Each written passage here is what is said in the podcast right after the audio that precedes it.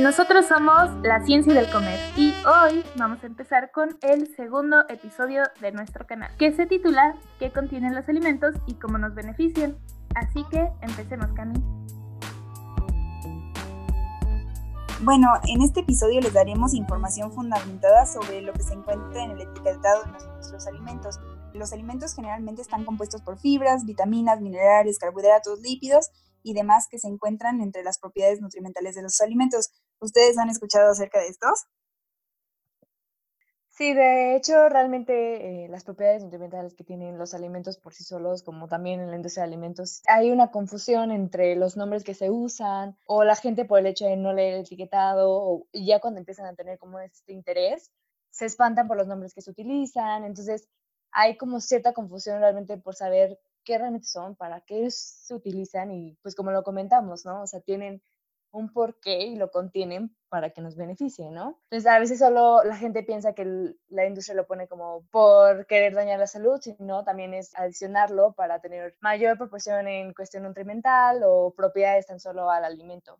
Y por eso surgió el nombre de este episodio, ya que los alimentos tienen componentes que los hacen ser un alimento. Y bueno, para empezar vamos a hablar de lo que es la fibra. Ustedes chicas creo que también han escuchado, eh, ya sea por sus mamás o algún compañero que les recomiende que la fibra se debe de consumir y que es buena para nosotros, ¿no? Sí, obvio, hemos escuchado muchas veces que es bueno consumir fibra e incluso en muchos etiquetados viene eh, una leyenda que dice que son ricos en fibra, entonces sí es, es muy escuchado eso de que hay que consumir fibra. Sí, de hecho se hace más referencia, o yo lo he hecho, bueno, yo lo he escuchado como más referente a gente que se estriñe muy fácil y pues que tienen la necesidad de, ¿no? O sea, porque pues como lo dice el título, pues es algo que nos va a beneficiar, pero yo creo que es, es importante que hagamos hincapié en estas características. Sí, bueno, y de hecho, parte de esto es porque en el intestino tenemos lo que se conoce como nuestra flora intestinal, y esta está compuesta por microorganismos que son benéficos para nosotros, ya que nos ayudan a digerir partes de los alimentos que no podemos descomponer, como es el caso de la fibra.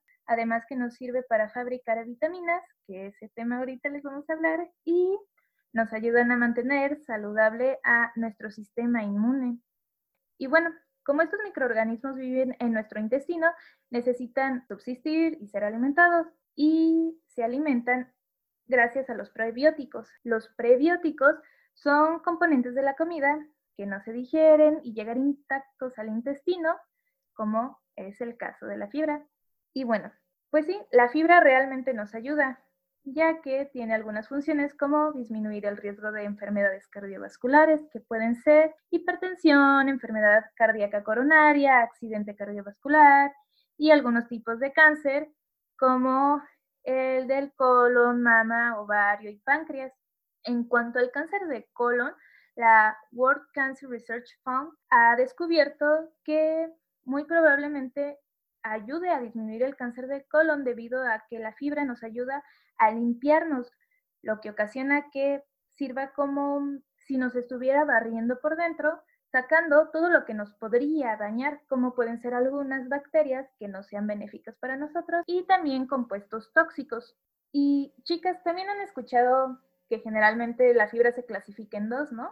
Sí, claro, hemos escuchado que la fibra se divide en fibra soluble e insoluble y que es importante consumir ambas fibras en nuestras dietas.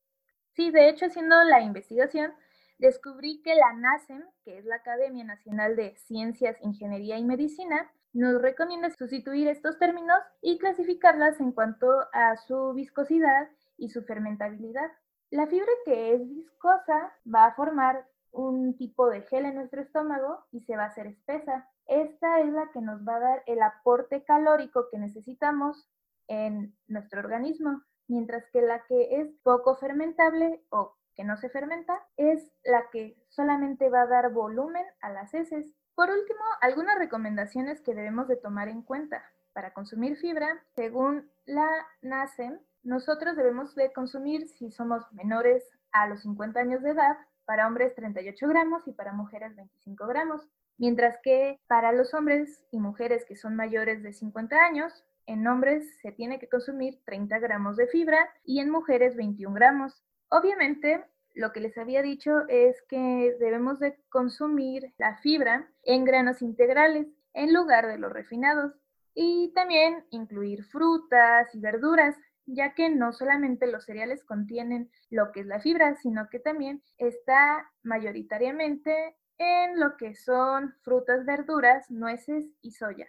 Y por último, recordar que acompañado de consumir la fibra, también tenemos que consumir líquidos para balancear el tránsito intestinal.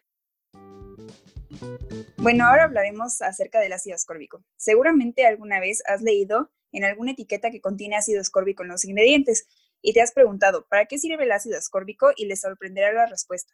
Este ingrediente de nombre tan complejo es vitamina C, que químicamente es conocido como ácido ascórbico y que tiene muchas funciones, más de las que uno se puede imaginar.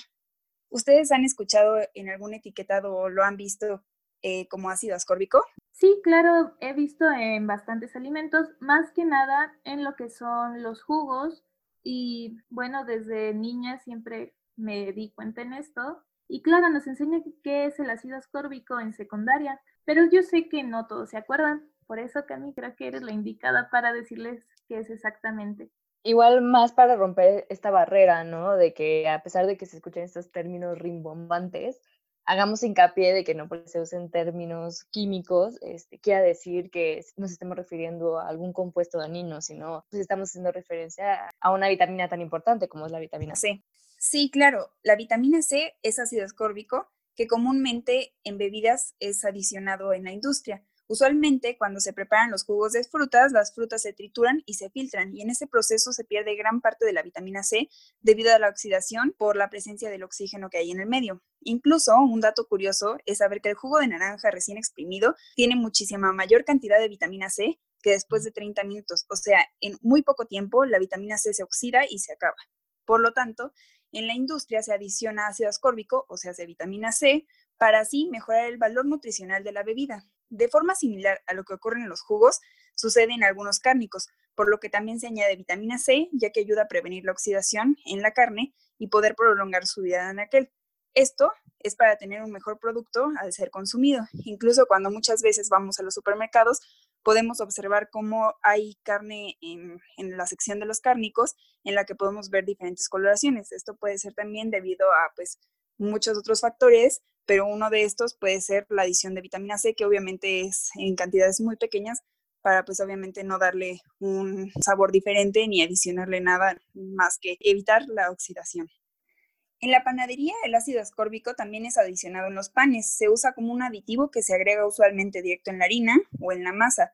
Se usa ya que la vitamina C tiene propiedades que ayudan a prolongar la vida de anaquel de los panes o de los alimentos de panadería a los que se le añade esto. Le da mayor volumen al pan y mejora la miga, que esto tiene que ver directamente con la textura. Entonces es por eso que se puede añadir también en pequeñas cantidades.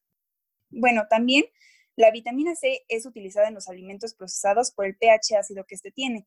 Esto ayuda a conservar los ingredientes naturales y reduce el crecimiento microbiano. Es decir, muchas veces, por ejemplo, en los enlatados de tomates o en los tomates que se hacen en cajitas, se añade un poco de ácido ascórbico, o sea, de vitamina C, para que pues así los ingredientes puedan tener una mayor vida de anaquel y que no haya crecimiento microbiano dentro de estos. Y también es importante saber que la vitamina C tiene una degradación muy rápida. Cuando hay presencia de oxígeno, es decir, cuando está expuesto al aire, como lo habíamos mencionado con el jugo de naranja, la vitamina C empieza a oxidarse de manera muy rápida. Entonces, por eso es importante saber que se añade en pequeñas cantidades y es posible que se pierda al tener un momento prolongado en contacto con el aire. Chicas, ¿ustedes también han escuchado esto?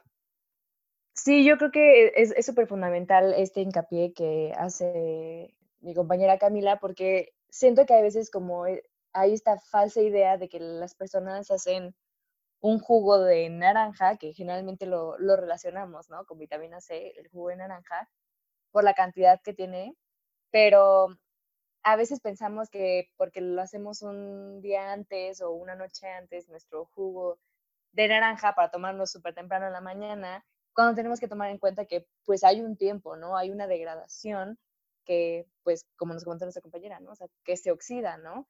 Entonces ya, ya no tendríamos esa cantidad de vitamina C que realmente tiene el fruto. Igual también creo que es súper curioso lo que nos comenta, ¿no? A veces no relacionamos que la vitamina C podemos encontrar en el pan o que puede tener ese efecto.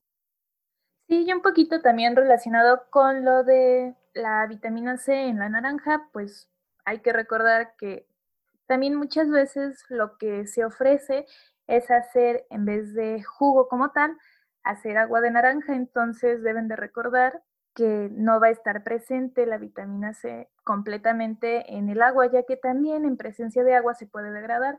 Entonces, si quieren una opción que tenga vitamina C o se consumen el jugo o la naranja directamente después de que ya la han cortado, o en dicho caso también pueden recurrir a los jugos comerciales que si leen la etiqueta, muchos pueden venir con la información de que están adicionados con vitamina C y en el reverso viene en qué cantidad según la recomendada por la norma 051. Que si quieren, más adelante les podemos hablar de qué es esta norma, ya que, pues como sabrán, esta está involucrada en que ya no vaya a estar el tigre Toño y todos estos personajes de la infancia en nuestros productos favoritos. Eh, sí, hace igual como comenta yo que Paloma, yo creo que es un factor de selección de nuestros productos, ¿no? O sea, en el etiquetado también viene la cantidad que tiene de ácido ascórbico, ese hace vitamina C, y también puede ser un factor de selección cuando nosotros vamos a algún mercado o a algún lugar público donde haya esta venta de jugo de naranja, en el que no tomemos el vaso que se hizo desde la mañana, ¿no? O sea, pensemos en el que pues ya, ya hubo una degradación de la vitamina C y que tal vez lo que nos estemos tomando ya no contenga la vitamina C que, algún, que a veces llegamos a relacionar, ¿no? Entonces, pues, como tal vez consejo o tip podría ser que si van a consumir en algún lugar público, que el jugo de naranja sea exprimido en el momento. Sí, claro, como comentan mis compañeras, pues obviamente tenemos que saber distinguir entre si quieres un jugo de naranja recién exprimido, vas a tener muchísima vitamina C, y si tú quieres un jugo de naranja que fue exprimido hace un tiempo, pues obviamente vas a seguir teniendo nutrimentos que te van a ayudar como muchos azúcares que se encuentran en el jugo de naranja, sin embargo hay que saber qué es lo que vas a encontrar y qué es lo que... Bueno, ahora les hablaré un poco acerca de la vitamina D. La vitamina D es una vitamina liposoluble que se puede obtener de tres maneras, a través de la piel, cuando nuestra piel está en contacto con los rayos del sol, por la dieta, por los alimentos que consumimos o en los suplementos alimenticios. La vitamina D se encuentra en muchos alimentos de manera natural, como en el aguacate, el pescado, yema de huevo, algunas semillas, como las almendras y nueces, que se consumen de forma natural y común en una dieta estándar. En la industria también existen muchos alimentos que son adicionados de vitamina D, es importante saber que la mayoría de la vitamina D en nuestro organismo es sintetizado a través de nuestro mismo cuerpo, es decir, a través de la piel eh, con el contacto de los rayos del sol. Así que es importante, si queremos eh, ser ricos nosotros en vitamina D, poder darnos una caminata o poder exponernos al sol unos momentos para así poder nosotros mismos sintetizar a través de nuestra piel con las enzimas que tenemos de manera natural mucha vitamina D que nos va a ayudar en nuestro organismo. ¿Ustedes hacen eso, chicas, en estos momentos? Bueno, sí, de hecho ahorita, claramente ahorita muchas personas pueden estar menos expuestas al sol debido a la situación que estamos atravesando de la contingencia, pero en mi caso tengo un patio y tengo perros, entonces pues tengo que estarlos cuidando, por suerte me puede pegar el sol y estoy en contacto con, con los rayos del sol. Obviamente no, no vayan a exagerar y no se pongan en el sol por, no sé, una hora, porque eso les puede perjudicar si no tienen un filtro solar. Sí, el hecho de que estemos expuestos al sol no es, que te pongas y te broncees, literal, o sea que se puede, pero hay, hay cierta regulación en el que tenemos que estar solo un tiempo eh, expuestos al sol para igual no dañar nuestra piel. Sí, claro, y aparte es importante saber que la manera de consumir vitamina D no es solamente a través de nuestra piel aunque se sabe que más o menos entre el 70 y el 80% de la vitamina D la generamos nosotros mismos, aunque también sabemos que se puede consumir a través de alimentos, muchas hortalizas son ricas en esto, muchas semillas también y se consumen a diario en una dieta normal. Bueno, también ahora les hablaré un poco acerca de la vitamina E. La vitamina E también es una de las vitaminas importantes en el organismo. Esta vitamina es esencial para el cuidado de la piel y también del cabello, tiene un gran poder antioxidante y es importante su ingesta principalmente en personas mayores de edad. Esta vitamina, además de ayudar al físico, tiene propiedades que previenen enfermedades neurológicas y puede ser consumido en muchas frutas y hortalizas principalmente. Hay que saber que muchos del consumo de vitaminas puede ser a través de suplementos y no es malo, sin embargo su exceso sí puede ser perjudicial para nuestra salud. ¿Y ustedes consumen vitaminas a través de suplementos o de manera natural en los alimentos que consumen a diario? ¿Y ustedes consumen vitaminas de manera natural en los alimentos que consumen a diario o las consumen a través de suplementos? Eh, yo la consumo eh, por medio de alimentos naturales, pero creo que también es esencial saber o estar relacionados con, con un nutriólogo, con algún doctor que te especifique que si tienes algún déficit, pues entonces haya como ese plus de poder consumirlo, ¿no? O sea, aparte de lo que podemos obtener de los alimentos por sí mismos. Al igual que como lo menciona mi compañera, que lo podemos encontrar en el etiquetado, que a veces no nos percatamos de que tienen estas vitaminas y pues nos están proporcionando un beneficio a la salud, los productos que encontramos en, en la industria, bueno, que se generan en la industria, eh, que son los empaquetados. Sí, claro. En mi caso, yo estoy yendo con una nutrióloga y pues obviamente dentro de la dieta tengo que consumir verduras y siento que no estoy consumiendo la cantidad de vida de vitamina E y si quieren saber también cuál es la cantidad que necesitan consumir, pueden consultar la norma 051, que ahí establece los índices diarios recomendables para la población mexicana. Sí, claro, y algo que cabe recalcar es que las vitaminas como la vitamina C y la vitamina B, el complejo B, que contienen la vitamina B2, B3, B12, etcétera, son hidrosolubles, es decir, estas vitaminas sí pueden ser consumidas a través de suplementos y estas son desechadas a través de los orines, por lo tanto, no son tan agresivas para el cuerpo. Sin embargo, hay que saber que las demás vitaminas hay que tener un debido cuidado y muchas veces consumirlas solo si son recetadas por, ya que estas vitaminas sí pueden ser perjudiciales en un largo plazo por consumirlas en exceso. Bueno, otro dato que es importante de marcar es que muchas veces hay mamás que compran esas gomitas que son vitaminas para los niños, que si ustedes leen el etiquetado son muy ricas en azúcares, ya que estas son enfocadas especialmente para los niños, es decir, que los niños son pues más pequeños y tienen actividad física pues muy amplia y pues mucho más alta que un niño de 12 años. Entonces, cuando los niños cumplen 12, 14, 15 años, la mamá sigue proporcionándole estas mismas gomitas con vitaminas y pues al tener muchísima azúcar, ellos ya tienen diferentes actividades físicas, empiezan a jugar Xbox, entonces pues son más sedentarios que los niños más pequeños y entonces ese azúcar no la siguen quemando de la misma manera y se va acumulando en tu organismo. Por lo tanto, yo creo que es mejor cuando los niños crecen y pues también nosotros los adultos consumir las vitaminas a través de los alimentos y dejar de ingerir los suplementos de vitaminas, ya que no es necesaria una cantidad enorme y pues también es beneficioso para la salud consumir todo esto, bueno, de manera natural. Claro, y tomando en cuenta pues lo que les mencioné de la fibra, que en una fruta o verdura ya estarían consumiendo la fibra que es beneficiosa y las vitaminas que también nos dan un aporte tanto energético como beneficioso a nuestra salud. Sí, igual no olvidemos que otro asunto importante que nos beneficia a la salud son los minerales, ¿no?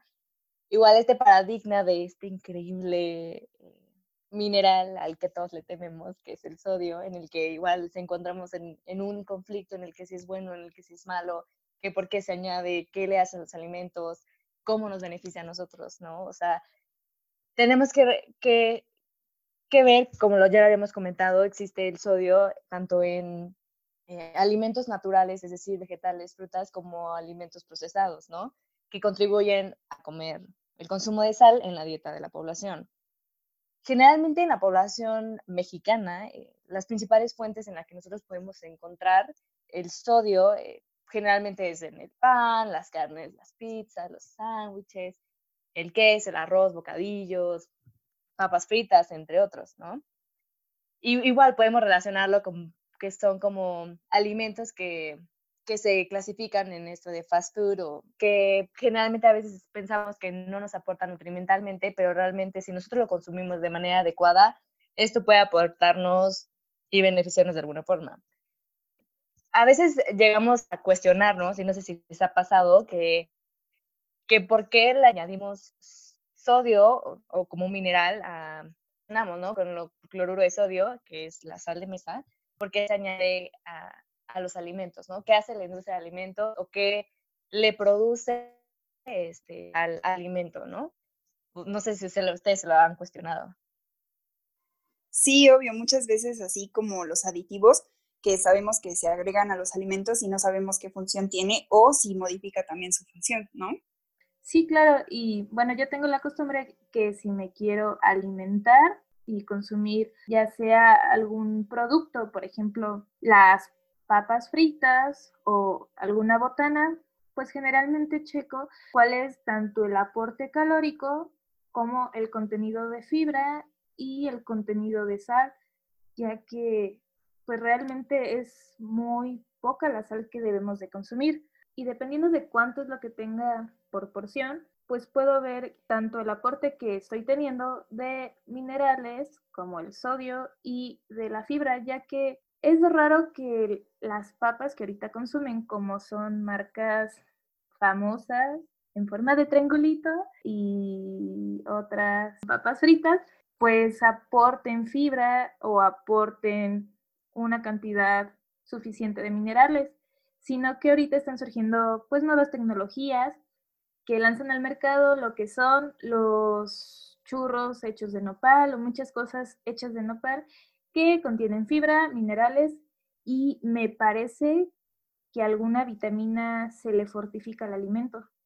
Sí, igual como les mencionaba, es cuestionarnos como qué función tiene el alimento, ¿no? O sea, igual como, como comentas, estas nuevas tecnologías, o sea, ¿qué hincapié hacemos con cuestiones de los minerales, ¿no? O sea, ¿qué función tienen estas nuevas tecnologías pues esta función que tiene el sodio en los alimentos en cuestión industria, pues obviamente es referente al sabor salado, ¿no? Que lo relacionamos con la sal. Generalmente igual nos proporciona cierto dulzor, enmascara sabores amargos. Igual eh, este se ha ocupado como un control para crecimiento microbiano. Eh, igual potencializa el sabor y también pues un agente de control de la textura, ¿no? Entonces también tiene una función en cuestión al producto final que nosotros estamos consumiendo. Y a, y a, pesar de que nos está proporcionando como estas funciones eh, en cuestión de industria, que nosotros podamos tener esa, ese sabor específico de algún producto que sea de nuestro agrado, también tiene, pues nos beneficia en cuestión a salud, ¿no? O sea, es decir, este regula la presión arterial, que esto se refiere como al reparto que tenemos de agua en nuestro organismo. Entonces esto ayuda a mantener el equilibrio de los líquidos que tenemos, los líquidos corporales, ya sea dentro y fuera de las células, a lo que le llamamos homeostasis. Igual a veces no lo relacionamos, eh, o no sé qué ustedes piensen, como que nos puede aportar energía o contribuye también al proceso digestivo, ¿no? O sea, a veces pensamos que hay cloro de sodio, o sea, o la mesa de sal, que que nos da, ¿no? Solo sabor, no, o sea, tenemos o estamos consumiendo algo benéfico para la salud si se consume adecuadamente. Sí, obviamente tenemos que saber que no debemos de satanizar el sodio así nada más, porque muchas veces también es importante para pues nuestra salud cardiovascular y a veces este, podemos saber, bueno, por ejemplo, con este nuevo etiquetado que va a estar existiendo, con los octágonos, pues vamos a ver que hay un exceso en sodio y puede ser benéfico para algunas personas que lo necesiten y también puede ser que las personas que pues tienen un exceso de esto en su organismo sea pues maléfico. Sí, de hecho, este es el cambio de la moneda, ¿no? O sea, el otro lado de la moneda en el que podemos encontrar que si no consumimos el sodio de una manera adecuada, es decir, generamos una ingesta exagerada de sodio, esto se refiere como a que podremos tener como características de alimentación que determinan eh, ciertas enfermedades, es decir, como la obesidad o el sedentarismo, pueden aumentar la progresión del índice y prevalencia de la hipertensión arterial, que ya lo comentaba, o los problemas cardiovasculares que comentabas tú. Y esto no solo se refiere a que nosotros seamos o que la industria sea la culpable de añadir este mineral, ¿no? Simplemente que también tenemos que ser conscientes de lo que, estamos consumiendo, pues tiene que haber nos aporta energía, pero nosotros también tenemos que quemar esa energía, ¿no? tenemos que sacar energía en forma de ejercicio, en forma de caminar.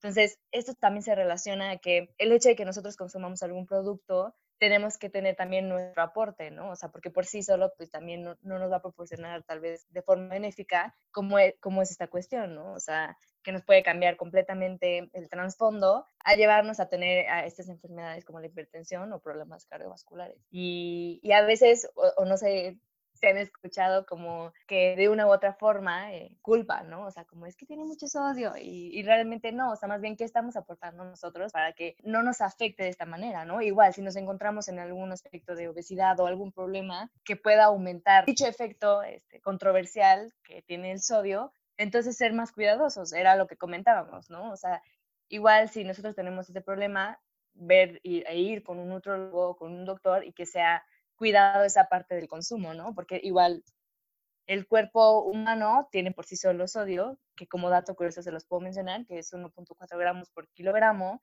pero también nosotros tenemos que tener esta ingesta eh, en nuestra dieta normal, que puede ser de 2 a 5.9 gramos por día, pero también puede haber este lado de que no se consuma de manera adecuada, entonces se recomienda que como mínimo y como extremo hay una recuperación estimada del requerimiento del sodio que es de 782 miligramos, ¿no? O sea, es, un, un trasfondo como súper diferente, pero igual, o sea, la OMS también ha sido parte de contribuir estos datos importantes que tenemos que consumir sodio y nos relaciona que tenemos que consumir menos de 5 gramos de sal diarios en adultos y menos de 3 o 4 gramos de sal en niños, ¿no?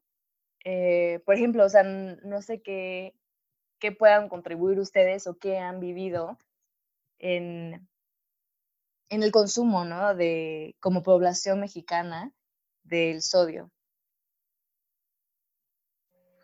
Ay, pues creo que es un problema bastante importante, ya que pues el sodio no solamente está en los alimentos sólidos, sino que también en algunos refrescos. Y como población mexicana, pues muchos consumen refrescos y muchos consumen papas. Y ahí ya se está yendo un aporte en el contenido de sal, pues bastante cercano al que debemos de consumir. Más lo que se come en la comida, pues he visto que más que nada la, forma de cocinar aquí en México se basa en condimentar la comida con bastante sal y bueno, yo no consumo salsa, pero creo que también a la salsa se le pone sal. No sé si me equivoqué. No, claro, también se añade muchas veces a, a, salsas o a esas, esos acompañantes que van con la comida. Y pues aquí viene la controversia que muchas veces siento que hay alimentos que consumes y tienen pues la sal adecuada, pero como dices tú, Paloma, pues se le añaden otras cosas que pues tienen un exceso de sodio, a lo mejor que no es tan bueno para la salud. Sí, o sea, y creo que eso hace referencia a que ya no es como las papitas que te comiste, sino pensar en todo lo que comiste en el día, desde el desayuno hasta la cena. Claro, y aparte, pues para ver un excedente de sodio, eh, todo suma, ¿no? Entonces, cuando tu dieta es balanceada, pues tienes que saber que lo que consumiste en la mañana, a mediodía y en la noche, pues todo eso tiene que ir sumado a pues la dieta del día y saber que, tienes que distribuir tu sodio en cómo consumes tu desayuno, cómo consumes tu comida y cómo consumes tu cena y saber que en los etiquetados toda esta información viene y puedes saberlo de manera muy fácil. Igual podemos encontrar eh, el sodio en alimentos no procesados, como es la, el apio, que posee 100 miligramos de sodio por cada 100 gramos, o la espinaca, que igual posee 69 miligramos de sodio por 100 gramos, o la zanahoria, ¿no? Que también igual porta 61 miligramos de sodio por cada 100 gramos. Entonces, o sea, estamos rodeados de alimentos que contribuyen a nuestra salud. Simplemente es ver o leer e informarse sobre la cantidad que estos contienen para no sobrepasar o no consumir la mínima cantidad que nuestro cuerpo nos pide. Entonces, estar en estos rangos en el que nosotros podamos atribuir también a, a la salud y una buena alimentación.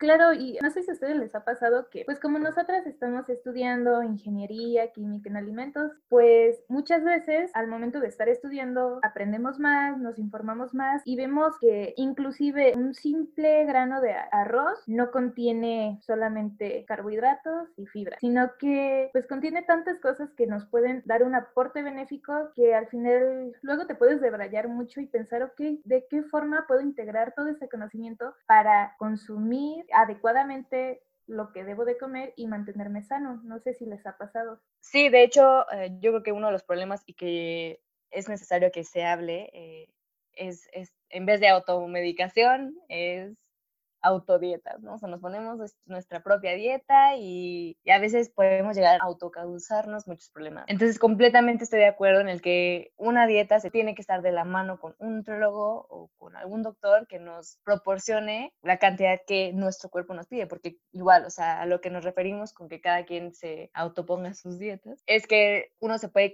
encontrar en una condición de salud completamente diferente que el otro, entonces, a veces entre que la mamá se recomienda con la, la tía y así, de que porque le funcionó una dieta, no, esto no funciona así. Después lo vamos a mencionar, pero solo hacer hincapié de que no se, no se pongan sus propias dietas o no sigan dietas que otras personas sigan, sino que tengan igual conciencia de que pueden verse afectados gravemente e irse de la mano con un nutrólogo o con algún doctor o especialista en el tema.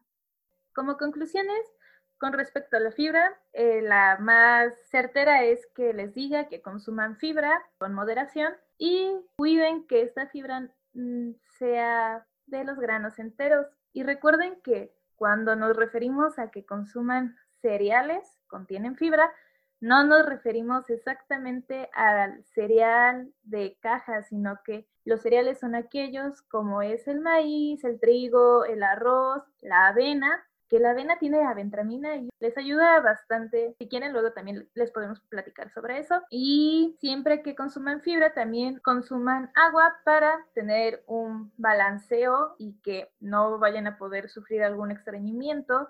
Igual, eh, en cuestiones en el etiquetado, no solo lo vamos a encontrar el sodio, hablando del sodio como mineral, no solo vamos a encontrar como cloro de sodio, hay muchísimas formas en el que se encuentra el etiquetado, que es igual, o sea, como estos términos rimbombantes que se, que se vuelven a usar, como cloro de potasio, lactato de potasio, entre otros, que nos proporcionan también una cierta cantidad de sodio, que igual será un tema que estaremos involucrándolos y haciéndolos partes de, para que empiecen a interactuar con estos términos y los puedan entender, entonces cuando ya compren algún producto, sepan de qué estamos hablando y lo que les aporta. Quisimos hacerlo de forma muy resumida eh, para que ustedes puedan como entender la información igual relacionen los beneficios que estos tienen y por qué son añadidos a los alimentos en cuestión de industria. Igual también poderlos encontrar de manera natural y que lo puedan consumir de manera responsable. Bueno, y por último, recuerden que las vitaminas pueden ser consumidas de manera natural en las frutas y hortalizas. Y recuerden, aunque se pueden consumir como suplementos, no excederse sabiendo que a un largo o corto plazo pueden ser perjudiciales para la salud. Y para terminar, esperemos haberles aportado algo con esta información que les hemos proporcionado. Obviamente no son todas las vitaminas ni todos los minerales que existen. Y si desean obtener un poco más de información, pueden consultarlo a través de nuestro Instagram y ahí podemos interactuar para así poderles brindar más información y pueden ah, darnos comentarios acerca de qué les gustaría escuchar. Les recordamos que en nuestro Instagram se encuentra el correo donde ustedes nos pueden se pueden comunicar y mandarnos sus preguntas o pedirnos los fundamentos, artículos e información o bibliografía, referencias sobre lo que les estamos comentando. Y igual también puede ser vía Instagram. Porque nosotros somos la ciencia del comer.